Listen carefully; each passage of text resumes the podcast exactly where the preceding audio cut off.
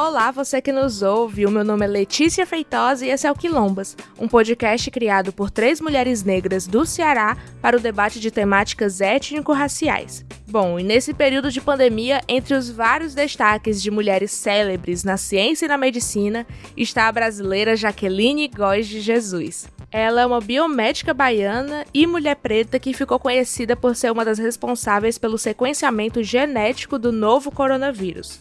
E assim como Jaqueline, outras mulheres negras permeiam o mundo das ciências, mas não recebem tanta visibilidade. E isso nos faz questionar: qual é a cara da nossa ciência? Eu gostaria que vocês imaginassem uma pessoa fazendo pesquisa num laboratório. Imagina um cientista. Como é que vocês imaginam essa pessoa? Pare e pense um pouquinho. Bom, se vocês imaginaram um homem com barba branca, um senhor de idade. Vocês não erraram, porque é o que a maioria das pessoas pensam. Quem fez esse exercício foi Zélia Ludwig, pesquisadora e divulgadora de ciência na Universidade Federal de Juiz de Fora, em uma palestra do TED. Eu sou uma mulher negra cientista. Quantas mulheres negras cientistas a gente vê no Brasil hoje? E isso eu percebi quando eu fui dar a primeira palestra para as crianças. Eu perguntei, tinha um público infantil, eu tenho cara de cientista? As crianças falaram não. Então por que, que nós não temos mulheres negras na ciência? Por falta de modelo, por essa questão de estereótipo. As crianças, as meninas, não se veem representadas, elas não se identificam nesse quadro.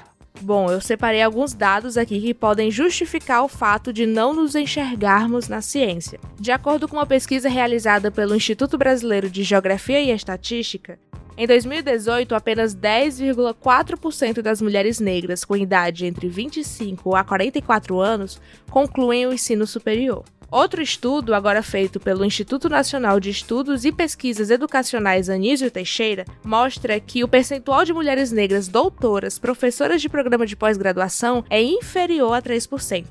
E em 2015, o Conselho Nacional de Desenvolvimento Científico e Tecnológico, que é o CNPq, afirmou que 7% apenas das bolsas de produtividade são destinadas a mulheres negras. Ou seja, a falta de oportunidades e o histórico racista do nosso país, que encaixa pessoas pretas em caixinhas, nos impedem de achar que podemos ser mais. E de acordo com Zélia Ludwig, temos que empoderar nossas crianças desde cedo. Eu quero sim que as meninas sejam cientistas. Que bom que elas sejam cientistas, que elas gostam da matemática, da engenharia, da física, da química. Mas, além disso, eu quero que elas sejam o quê? Donas da sua vontade, donas de si próprias. Então elas podem ser cientistas sim, mas elas também podem ser o que elas quiserem e elas podem estar onde elas quiserem. E quantas mulheres pretas fazem parte das ciências exatas no Brasil? Bom, a gente não tem como saber o número exato, mas o CNPq informou lá em 2015 que são 5 mil pretas desenvolvendo pesquisas voltadas para ciências exatas. E quem são essas mulheres? Temos a Jaqueline Góes, que eu citei no início desse podcast. Temos a Sônia Guimarães, primeira mulher negra no Brasil a se tornar doutora em física a Nina da Hora, que é cientista da computação e usa suas habilidades em prol da inclusão digital. Temos também a Tainara Alves, química e fundadora da startup Inquímica, e entre muitas outras que tentam diariamente ocupar esse espaço. E uma delas é a Beatriz. Olá, me chamo Beatriz Santos, sou baiana, tenho 19 anos, sou natural da cidade de Santo Amaro, Bahia. Sou estudante da Universidade Federal do Recôncavo da Bahia, UFRB, no campus de Feira de Santana, Setens. A Bia, como ela gosta de ser chamada, é estudante de engenharia de produção e também está ligada a atividades estudantis e a movimentos de incentivo à ciência. Atualmente, eu estou como vice-presidente do Núcleo Baiano de Engenharia de Produção, o NUBEP, o qual é ligado à BEPROJovem, que é a Associação Brasileira de Engenharia de Produção Jovem, a nossa intenção, nosso objetivo é disseminar informações a respeito da engenharia de produção pela Bahia. Também estou como presidente do Woman Engineer, UI, UFRB. O UI é um grupo de afinidade pertencente ao Instituto de Engenheiros Eletricistas e Eletrônicos, no qual visa promover o incentivo de meninas e mulheres a estarem dentro das áreas de STEM. ainda nessa perspectiva de incentivar meninas e mulheres a entrarem no, na área de STEM, né, que são ciências, tecnologias, engenharias e matemática, estou atualmente como bolsista voluntária do projeto Princesas da Tecnologia, que é um projeto de extensão dentro do UFRB, que tem por intenção e diretamente na base. Então, nós temos contato direto com escolas do ensino fundamental e médio, no qual realizamos trabalhos de incentivo para que os alunos dessa escola passem a ver as áreas de ciências exatas de outra forma e se interessem mais em entrarem na universidade e cursarem é, os cursos de ciências exatas, principalmente as meninas, porque no geral as meninas não são incentivadas a fazerem engenharia, a fazerem física, matemática e afins. Ela também compartilhou com a gente como foi a experiência dela enquanto mulher negra ao entrar no curso superior de engenharia de produção. A partir das experiências que eu comecei a vivenciar na coordenação do grupo de afinidade UI, eu comecei a perceber que mesmo estando presente em uma das universidades mais pretas do país, eu não me sentia representada. Eu olhava para minha rede de professores e eu não via uma mulher preta engenheira. Eu não tive até o presente momento uma mulher preta engenheira enquanto professora. Não conheço essa representatividade dentro da minha universidade. E isso me fez questionar sobre estar naquele espaço se aquele espaço era de fato para mim, o que é que eu estava fazendo ali e se eu podia estar ali. Isso fez com que eu começasse a pesquisar sobre a vida e a história de mulheres negras que estão dentro desses espaços e já estiveram. Diversas mulheres negras que percorreram caminhos árduos para que hoje eu conseguisse estar fazendo engenharia de produção numa universidade pública. Com isso, eu conheci a história de Nedina Alves Marques, foi a primeira engenheira negra no país, e a história de Nedina me incentivou e me motivou de diversas formas. E isso fez com que eu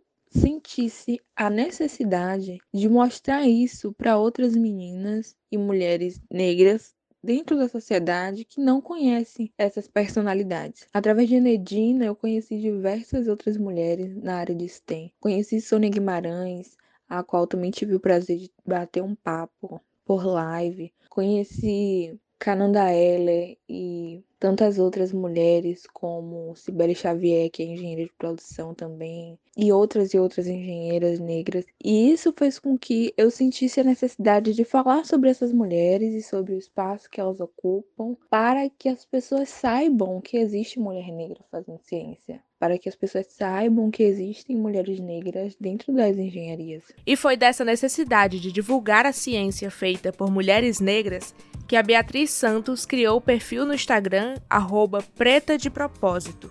O nome Preta de Propósito é para remeter tanto ao ser preta de propósito quanto ao ser preta com propósito. Quando a gente entra na universidade, a gente não é recebida em um ambiente muito acolhedor.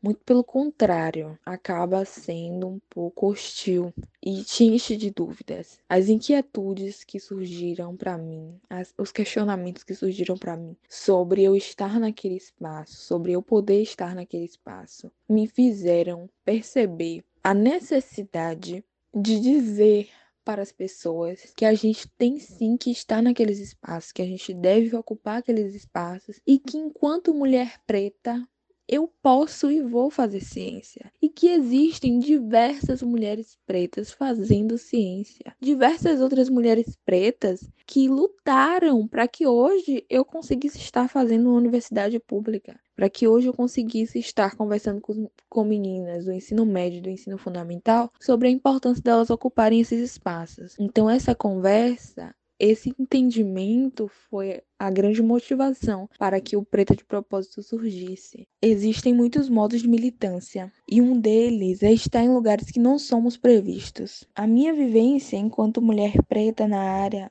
das ciências exatas é sobre construção. É um processo diário de autoconhecimento, de autoafirmação, para eu entender sobre a importância que é eu estar dentro da universidade pública hoje, fazendo tudo que eu faço, construindo as coisas que eu estou conseguindo construir e levando isso para a sociedade, levando isso para as pessoas. Que um dos pilares da universidade é a extensão. Quando a gente vê a extensão acontecendo, a gente vê o nosso propósito também saindo da caixinha.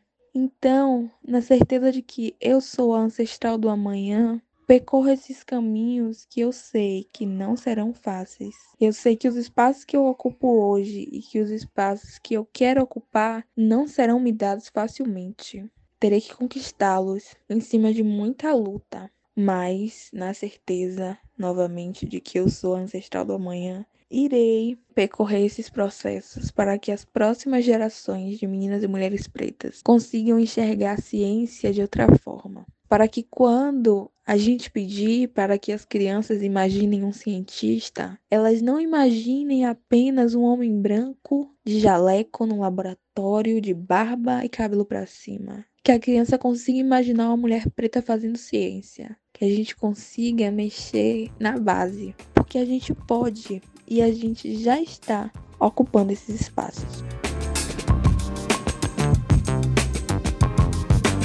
E vocês já sabem, né, o que, é que eu vou pedir aqui para vocês. Compartilhe esse episódio para que essa informação chegue para mais pessoas e nos siga nas redes sociais para que essa conversa continue por lá. Somos quilombospod no Instagram e quilombospodcast no Twitter e no TikTok. Muito obrigada pela escuta atenta de vocês e até a próxima. Um cheiro!